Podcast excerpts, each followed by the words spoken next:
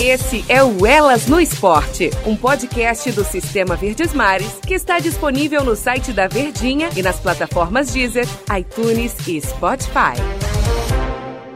Olá, meus amigos, elas no esporte na área, Denise Santiago, batendo um papo aqui mais uma vez com vocês, através da plataforma da Verdinha, da Rádio Verdes Mares. Você acompanha aqui o nosso conteúdo, informando tudo sobre o melhor, as melhores no esporte brasileiro. E além do Deezer também, Deezer, Spotify, você pode acompanhar aqui o nosso Elas no Esporte. E hoje tem um convidado especial, ainda no clima das Olimpíadas. Gente, falta pouco, hein?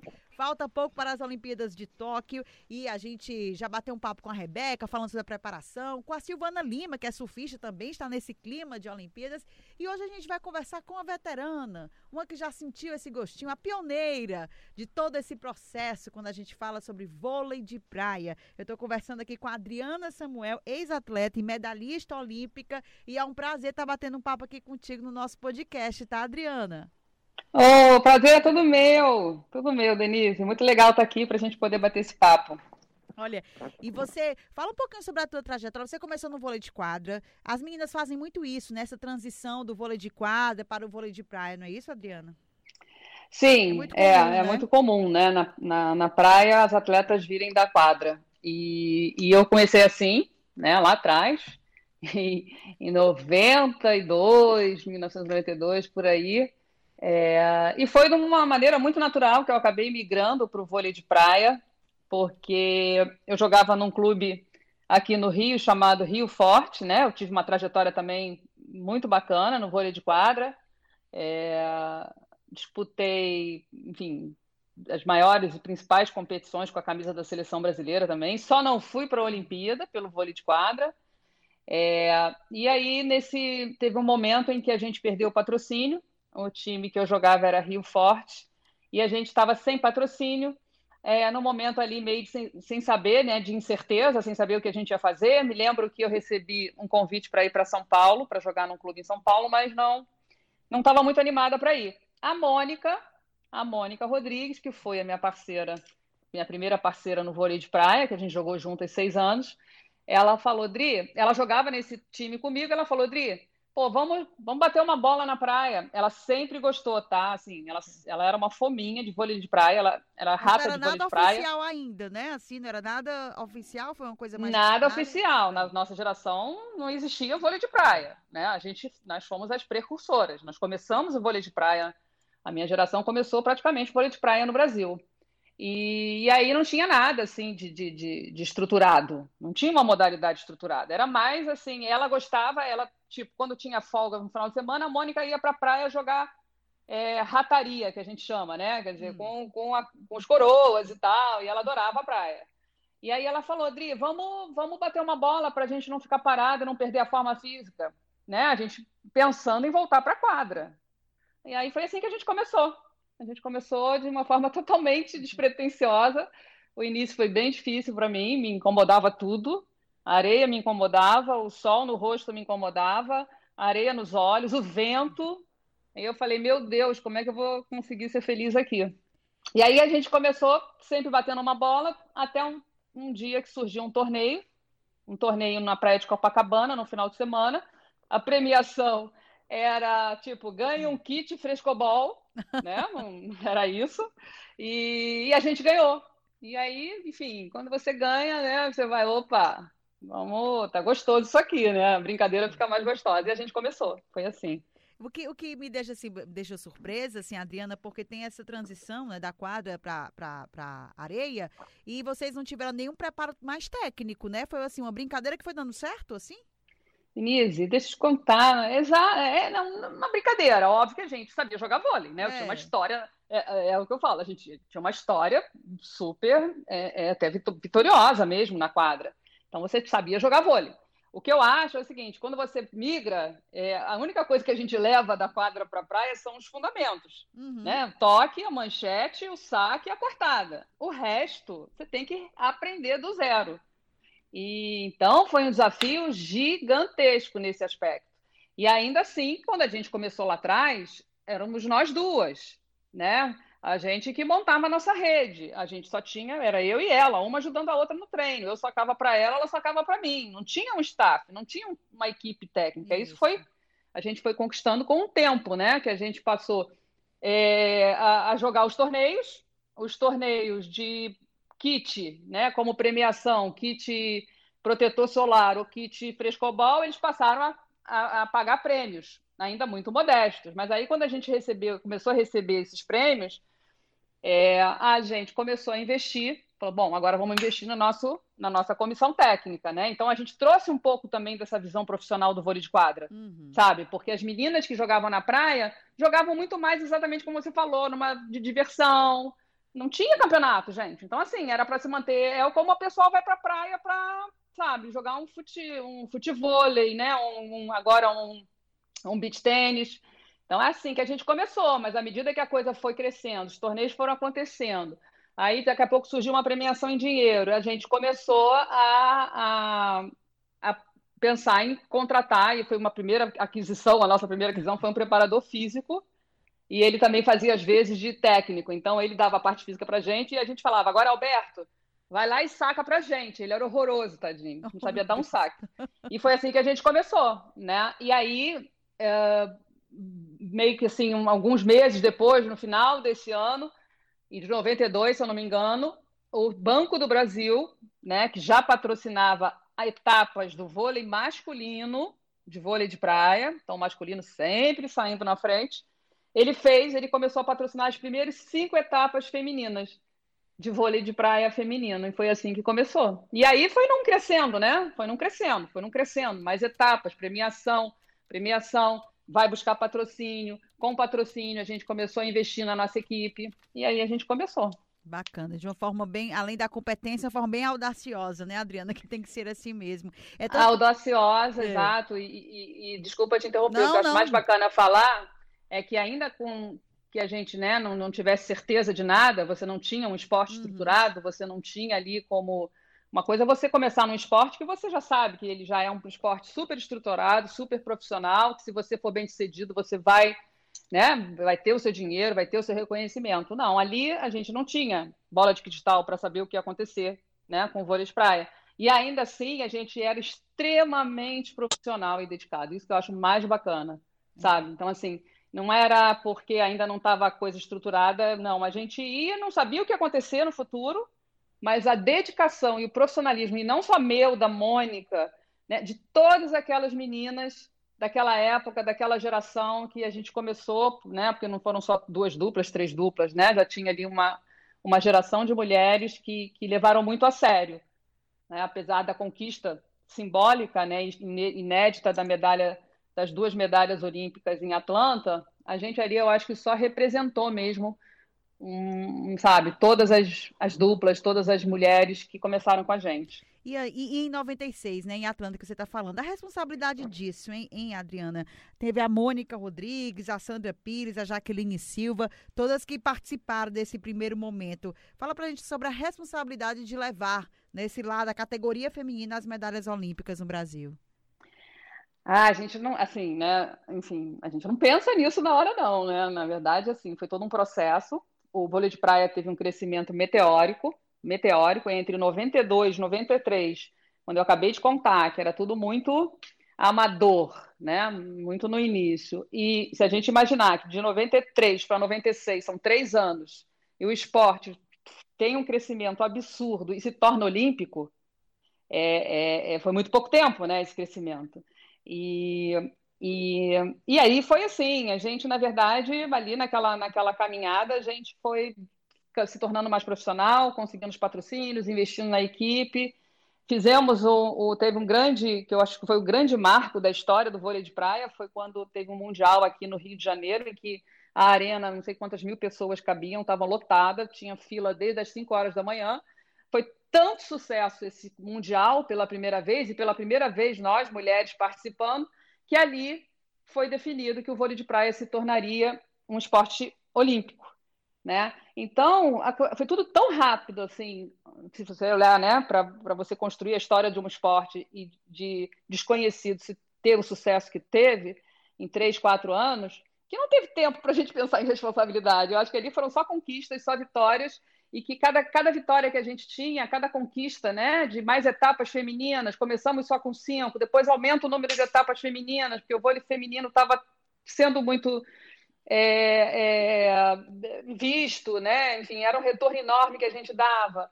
E aí ele se torna olímpico. É, eu acho que a gente tinha só mesmo que pensar, e a gente só pensava em, é, em comemorar todas aquelas conquistas, né? uma de cada vez, passo a passo, e cada vez mais se dedicar. Eu acho que isso que a gente tinha na cabeça. E quando o esporte vira olímpico e que a gente vai para a Olimpíada, é, eu não sei, eu não, eu, não, eu não consigo me lembrar de um peso antes, não, sabe? Nem durante. Não tinha peso, tinha muita alegria, tinha muita felicidade de conquistar tudo que a gente conquistou e estava conquistando em tão pouco tempo. Então, aquilo como se fosse um prêmio, sabe? Uma premiação. Cara, vocês vão para a Olimpíada. Óbvio que eu estou falando aqui, parece tudo muito fácil. A, a própria sabe, é. classificação é. olímpica, é, a própria classificação olímpica não foi fácil. Né? Se a gente olhar para o Brasil, o histórico aí começou com a gente, mas a tradição vem sendo mantida, né? De grandes duplas, grandes, e não é só um, não são não é uma dupla, né? São duas, três, quatro, brigando por duas vagas. Então, a própria. Acho que, por isso que são tantas coisas no meio do caminho até você chegar. São tantos desafios até você chegar na Olimpíada que não, você não tem muito tempo para pensar em responsabilidade, né? E quando a gente chega e que ele vira olímpico e a gente está lá, e eu, minha dupla com a Mônica, a gente consegue a classificação para a Olimpíada, Jaqueline e Sandra também, são as duas duplas que vão representar o Brasil. Meu Deus do céu, era muita, muito mais, eu acho, assim, é, é, um, sabe, uma euforia, uma alegria por tudo que a gente estava conquistando e, e, obviamente, encarar com muita seriedade a competição, mas sem uma responsabilidade, era tudo muito, né? Era tudo muito começo. Eu acho que a gente acabou. O natural foi saindo, né, Adriano? O natural, as coisas foram fluindo, né? Exato, não, porque assim, eu acho que na verdade, é, como era desconhecido, como era a primeira vez, como o esporte não era olímpico, tudo era uma primeira vez, é, não existia essa responsabilidade. A gente acabou é, com as conquistas, né? E, e, essa inédita de Atlanta, né? Onde duas duplas brasileiras fazem uma final. Uhum. O Brasil, pela primeira vez, as mulheres conquistam uma medalha olímpica para o país em, sei lá, mais de 60 anos de Jogos Olímpicos, acho que tem uma coisa assim. Uma mulher nunca tinha conquistado uma medalha olímpica e a gente conquista logo duas. É, a gente acabou é criando, sim, uma responsabilidade para o futuro, né? É. Eu acho que aí sim, quando você vem. Né? Exato, eu acho que a gente ali estava sem perceber, começando a colocar responsabilidade nas futuras gerações. Eu acho que era mais isso, né? Porque a gente conquistou duas medalhas olímpicas ali, esse feito histórico, inédito, nunca mais, né? A gente não viu mais isso acontecer, não teve mais duas duplas brasileiras numa final de Olimpíada. É, e depois, quatro anos depois, mais duas medalhas, eu e a Sandra, e depois a Adriana Bea e a Shelda, Sheldinha aí, uhum. né? Fortaleza, maravilhosa, Nossa, que eu amo.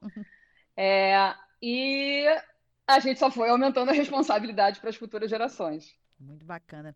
A gente conversa hoje, sabe, é, é, Adriana, com essa geração que está hoje, e eu acredito que é, apesar de tantas modificações, tantas mudanças que aconteceram, né, das conquistas também, elas estão batalhando tem uma, um detalhe que eu acho que une. Você pode até falar melhor sobre esse assunto em relação é, a patrocínios, a relação a, ao apoio. Você falou aí sobre vocês tiveram apoio da instituição bancária, mas no início foi tudo muito difícil, né? Apesar de, de, não ter tido tanta responsabilidade, vocês foram indo, indo, indo até chegaram à medalha olímpica. A questão dos patrocínios, hein, Adriana? E principalmente quando a gente muda na questão do gênero, que eu acho que o lado feminino por incrível que pareça, sim, né? E por triste a gente ressaltar essa situação, ainda é um pouco mais difícil, hein? Sim, sim. É, eu acho que essa questão do patrocínio, ela é. Ela, enfim, ela se perpetua, né? Quer dizer, é um hum. grande desafio mesmo para todo atleta é, brasileiro ter os patrocínios. É, eu, eu costumo dizer, se a gente olhar para o cenário olímpico, né, das outras modalidades, o vôlei de praia e o vôlei brasileiro é, é, né, são modalidades é, privilegiadas né? É, então, porque hoje eu trabalho, tenho né, a possibilidade de trabalhar com outros esportes, fazendo a gestão de outros projetos e trabalho com outras modalidades. Nossa, é, eles, né, a situação deles é muito, muito pior em relação ao vôlei. Então, eu acho que é uma modalidade privilegiada. Eu acho que, uh, tirando essa questão que lá no início, eu acho também importante deixar aqui claro, lá no início existia, assim, essa diferença entre o apoio né? Tanto é que o masculino já, já, já era apoiado, já existia uma competição, já existia um circuito masculino, enquanto o feminino não existia, e a gente começa com cinco etapas, onde o masculino já tinha dez etapas, né? Que tinha um patrocínio na época do Banco do Brasil e, e até hoje. É, a gente, na verdade, com as nossas conquistas, a gente olhou para isso e falou: não, peraí, tem alguma coisa errada, né? Se a gente dá um retorno maior, se o feminino é mais visto, se o feminino tem mais desperta mais maior interesse, mais interesse, da, né? É, da imprensa, da mídia, da televisão, que passou a transmitir. A Globo tinha, normalmente, né, a TV Globo, ela tinha que escolher no final do Campeonato Mundial qual jogo ia para a final, para a TV. E no início disso tudo era o masculino. Então o feminino acabava não indo para a TV. Isso eu estou falando no último dia da competição. E com, a, com as nossas conquistas e com a, né, o crescimento e, e, o interesse do público, de um modo geral, pelo feminino, isso inverteu. Então, o vôlei feminino passou, o nosso feminino de praia, passou a ser o jogo transmitido na TV, na Globo. E aí a gente olhava para isso e falava: ah, peraí, tem alguma coisa errada. Por que, que a nossa premiação é menor? Por que, que a gente tem menos etapa? Então a gente foi, né, é, é, a gente foi brigar por tudo isso, e o que eu acho mais bacana é a gente conquistou esse espaço. Né? A gente diminuiu essas diferenças hoje, e isso foi uma conquista que, que, que foi lá atrás, e, e, se a gente olhar, essas meninas de hoje, da nova geração, já pegam é, uma situação de equidade. Você tem hoje o mesmo número de etapas que tem no masculino, você tem no feminino. Ah, premiação, campeão. Quanto é que é o cheque da dupla campeã? Sei lá, 30 mil. Feminino e masculino é igual. Antigamente não era. Uhum. Então, e eu acho que isso foi muito bacana, porque a gente teve ali né? É, é, é, a gente se sentia um pouco injustiçada, né? a gente falava, cara, não faz sentido algum, né? Somos, porra, o Brasil tem duas medalhas olímpicas na praia, os homens tinham uma na época, mas não é o caso de uma ou duas. O caso é que a gente realmente tinha explodido e o interesse da mídia e dos patrocinadores. Então, a gente conseguiu, a gente conseguiu e aí, de novo, né, mostrando eficiência, mostrando que a gente merecia, né, fazendo por onde, ninguém ficou sentado né, no, no em casa e falando, ah, eu quero igualdade. Não, a gente está fazendo por onde, está aqui. Lutou, né? Exatamente, está aqui. Estou entendendo por que, que tem diferença nisso. Então, essas meninas, né, a nova geração, elas, elas não sofreram isso. Elas já pegaram é, é, é, essa questão bem, bem no momento, né, enfim, igual, premiação igual, quantidade de competições, de torneios são iguais. O desafio que continua sendo o mesmo, então eu estou dizendo isso, né? Quer dizer, e de novo, é uma modalidade que, poxa, acho que todo mundo tem que agradecer e reconhecer diante do cenário, né, de, de do nosso país, da situação do nosso país econômica, de tantas mazelas que o país tem para atender, e né, o esporte também é uma delas, mas tem tantas outras prioridades, a gente sabe da dificuldade que é ter patrocínio no nosso país. Uhum. Né? E você tem uma modalidade como o vôlei, que tem sim um patrocinador que é um banco, que desde o nosso início patrocina os circuitos, isso é um privilégio. Né? É um privilégio. Agora, se a gente olha para a questão dos patrocínios individuais, são duas coisas diferentes. Né? Um é uma modalidade que é estruturada, que é profissional e que tem um patrocínio já de muitos anos de uma empresa do segmento financeiro. Então, é, é, é um privilégio essa modalidade, que é o vôlei de praia, né? A gente vê, eu vejo as outras modalidades que não têm isso. E agora tem a questão dos patrocínios individuais, que aí sim é, é a luta de, de todo mundo, né? É a luta eterna do, do, do, Brasil. Imagina as meninas, né, que tiveram aqui já conversando com você, a Rebeca, hum. a Ana Patrícia, é, e todas as duplas e todos os atletas, assim, é, e aí eu atribuo isso a, a uma série de, de, questões, né? Eu acho que tanto situação mesmo econômica, de crise, um país que tem tantas urgências, né, para na frente talvez do esporte, então, e não tem uma cultura, né, de, de, de apoio, a gente não vê que é um país aqui, o, o, de um modo geral, a gente só vê os, as empresas, né, apoiando depois que você já conquistou. Isso, depois de estar tá no, no, no, auge, né? Depois você está na já Sim, como se você não tivesse, exatamente, né? Começado lá atrás, uhum. ralado, uhum. montava a sua rede, você acordava cedo com a sua parceira. O processo bota... que não viu, né? Só para começar o treino a gente já estava morta. Porque era amarra a rede, puxa, sobe, aquele negócio, é. não sei se já fizeram isso na vida, mas assim, não é fácil não, bota uma rede na praia. Aí só, vai, vai, altura, beleza, agora vai botar a marcação, joga aí. Aí a Mônica lá pro outro lado, joga, pega. Cara, na hora que a gente começava o treino, todo mundo exausto.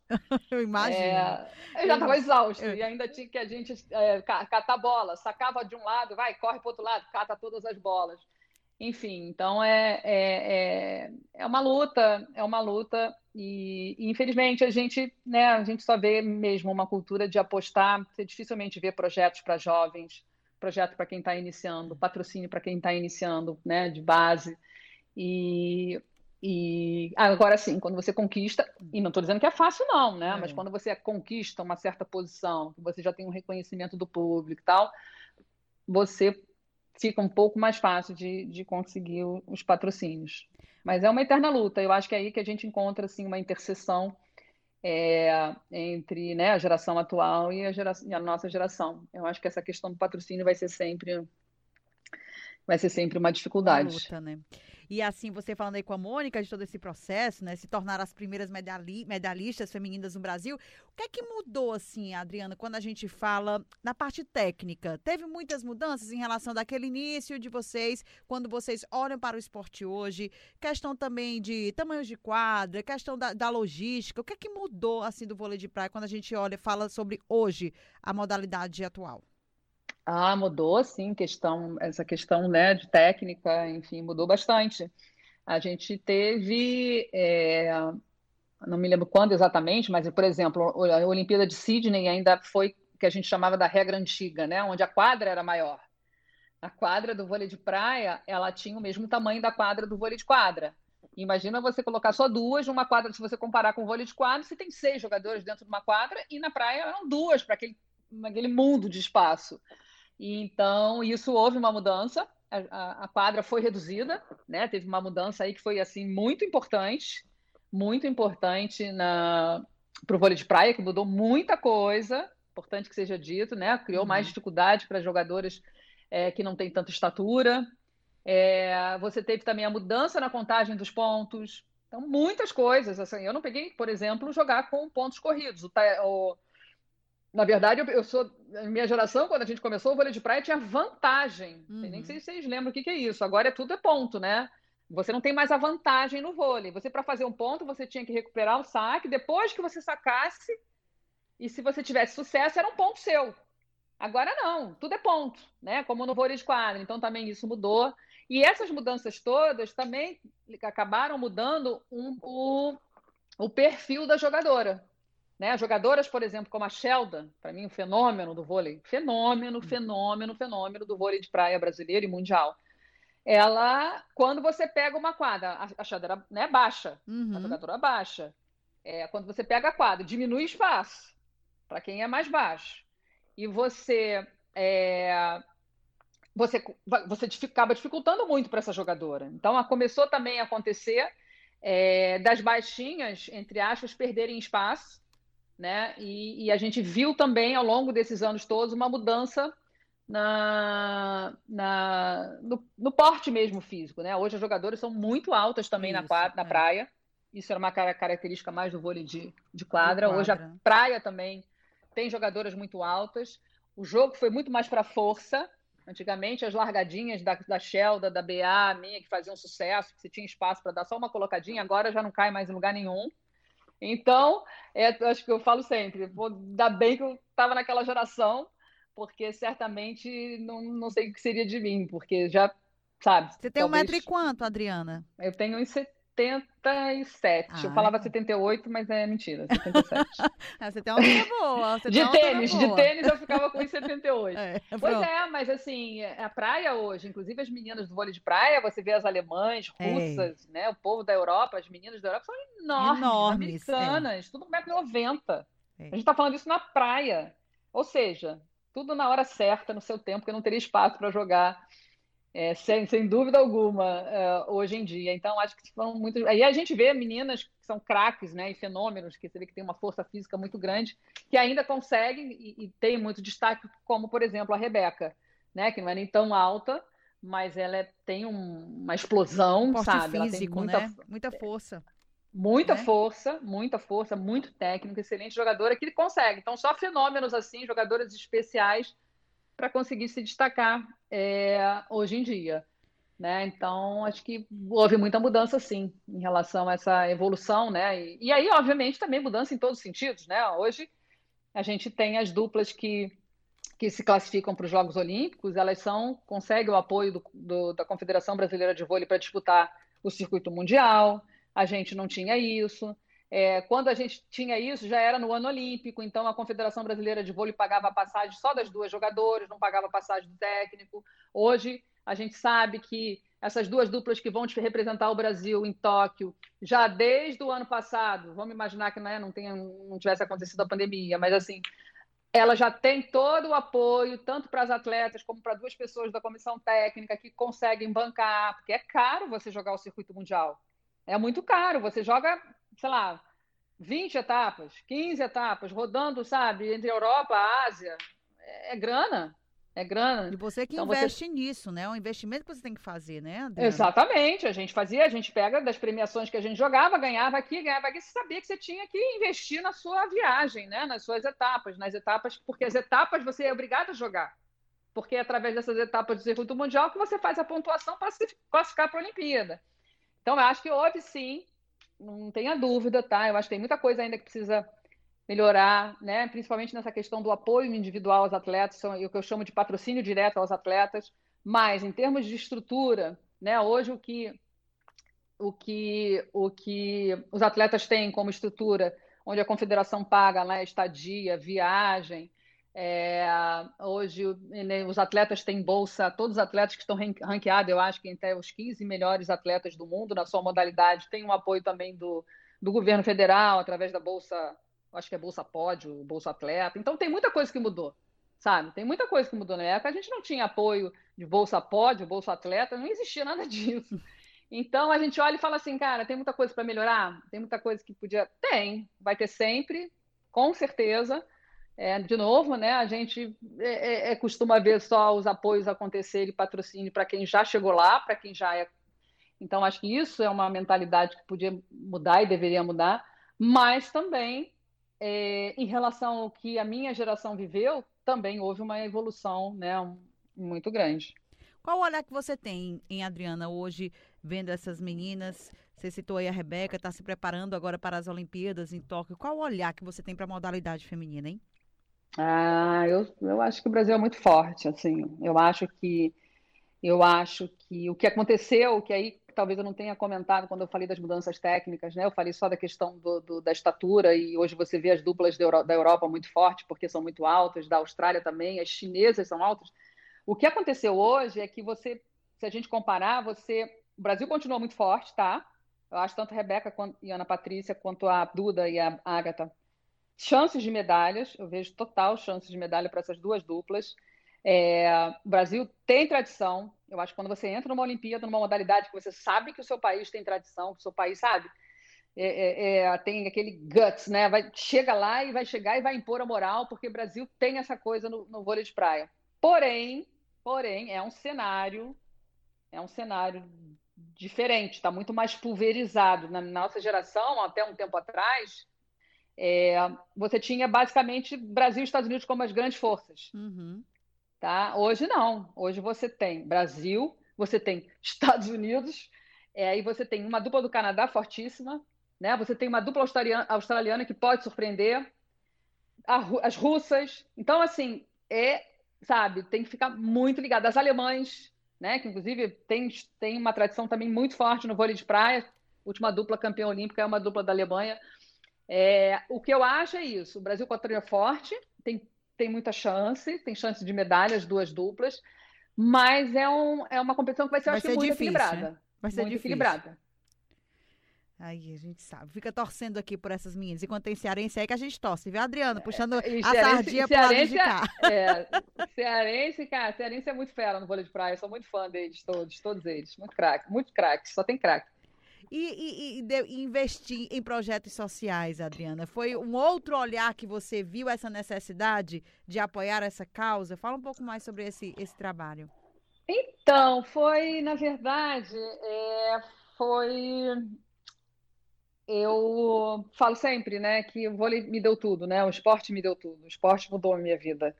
E olha que mudou minha vida, e eu era de uma, né, vim de uma família de classe média, não, não, não passei nenhuma necessidade nunca, graças a Deus, mas também não tinha né, nada assim de, de, vida super ok, super normal, é, mas e mudou a minha vida, mudou a minha vida, mudou a vida do meu irmão, se, se, né, todo mundo sabe, mas assim, o Tandy do vôlei é meu irmão. Né? Isso. É, a gente sabe e o esporte mudou a nossa vida, o vôlei mudou a nossa vida, né? Com o vôlei a gente conheceu lugares que eu jamais iria na vida, né? Viajando o mundo todo, então aprende cultura, você aprende uma série de questões. Com o vôlei a gente teve condições de, de, de, de econômicas, né? A gente melhorou a nossa vida econômica, então é, todo, todo esse sentimento mesmo, é, quando estava para parar já ali depois dos Jogos Olímpicos de Sydney, começou a ficar muito forte dentro de mim, sabe? Uma vontade de grande de, de alguma forma retribuir, sabe, para a sociedade um pouco do, do que o esporte, né,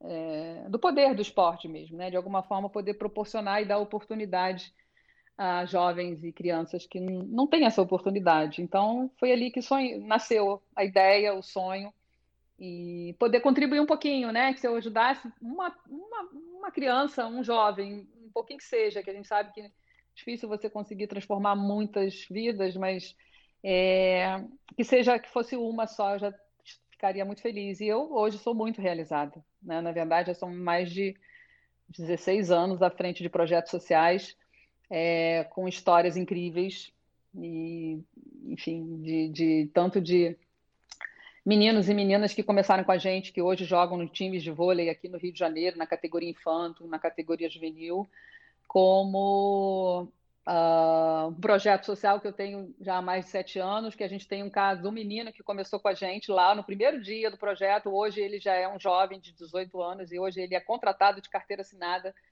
é, nesse projeto social que é lá em Deodoro, a Escola de Vôlei Adriana Samuel. Então, assim, é, é onde lugar onde eu falo sempre, sabe? De todos os trabalhos que eu tenho, o lugar onde eu me sinto mais feliz é quando eu estou nos projetos sociais. É, a gente a gente aprende muito mais do que ensina e ganha muito mais do que dá, não tenho a menor dúvida. É, e é isso, assim, e continuo muito feliz à frente. É, muitas vezes a gente sabe que não vai estar revelando grandes talentos, né? Porque você, para. O vôlei é uma modalidade. Hoje eu não trabalho só com projetos sociais com vôlei, não. Né? Eu tenho a escola de vôlei Adriana Samuel, que é só vôlei. Eu tenho um projeto Sem Barreiras, que foi um, um novo desafio que eu me impus há três anos atrás. A gente vai completar três anos no final desse ano, que é um projeto social que tem vôlei, judô e atletismo, que é um sucesso aqui no centro do Rio, perto da comunidade de São Carlos. Então, uh, eu costumo dizer. Não, o que, que eu ia falar mesmo? Esqueci. Tava, qual caminho que eu estava indo? Do, do projeto. Ah, transformação. Do, dos projetos Não, é... que você tem. E, e, são vários projetos, né? Envolvendo crianças e adolescentes. Não, é, do poder de transformação. Ah, não, sim, o que eu ia falar é que diferente de, de, é. de outras modalidades, o vôlei para você realmente. É, o projeto, na verdade, o principal objetivo é a inclusão, é a integração, sabe, uhum. social. Porque, óbvio que se a gente, desses projetos, a gente né, vislumbrar talentos, a gente vai fazer como a gente vem fazendo. A gente encaminha para um clube, o menino vai jogar, a menina vai jogar, é, e a gente tem vários exemplos é, de jovens que já jogam em alguns clubes aqui no Rio. Mas eu acho que você, para revelar grandes talentos em né, um Giba, um Tandy da vida no vôlei, a gente teria que fazer como a gente vê em alguns clubes. Né? Eles fazem a peneira. Né? É. Então, assim, para você fazer vôlei, você tem 13 anos, ah, beleza, você tem menos. Você tem menos de 1,80m? Tenho. Ah, então não serve. Tá fora, né? Tá fora. É. Então, assim, não é esse o nosso objetivo, né? O voleibol é uma modalidade que você tem que ter estatura, ponto. Então, quando a gente vê essas peneiras nos clubes, e você tem ali várias, vários né, critérios que têm que ser atendidos. Não é o nosso caso, né? O nosso caso é a integração, é a inclusão. Então, dando tudo certo, surgindo né, é, é, jovens talentosos, a gente vai encaminhar. Mas eu acho que o mais importante mesmo é é tá passando e que eu acredito muito nesse poder, né, de não só transformador, mas também eu acho que o esporte ele também educa, né? Ele hum. é uma forma não convencional de educar, de ensinar disciplina, de passar alguns valores que a gente vai estar tá, é, ajudando ali na formação, né, e na construção do caráter desse jovem. Então, acho que esse é o nosso grande propósito. O Alexandre Ramos Samuel, você já falou logo, agora eu ia fazer um charme aqui. o nosso conheço, querido Tandy. Conhece, conhece esse nome, Alexandre? Se eu falar Alexandre Ramos Samuel, conheço. você conhece, é familiar.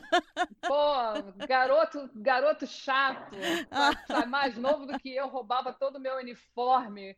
Eu já estava na seleção brasileira juvenil de quadra. Eu queria saber aí... sobre inspiração. Foi ele, você falou que você é mais, ele é mais novo do que você, né? Então, assim, foi, ele, você é... que inspirou, como foi essa, essa relação aí com o vôlei? Então, é, as pessoas acham, como a conquista né, da medalha deles, né, da geração do Maurício, Tante, Giovanni, ela aconteceu em 92, na Olimpíada de Barcelona. Hum.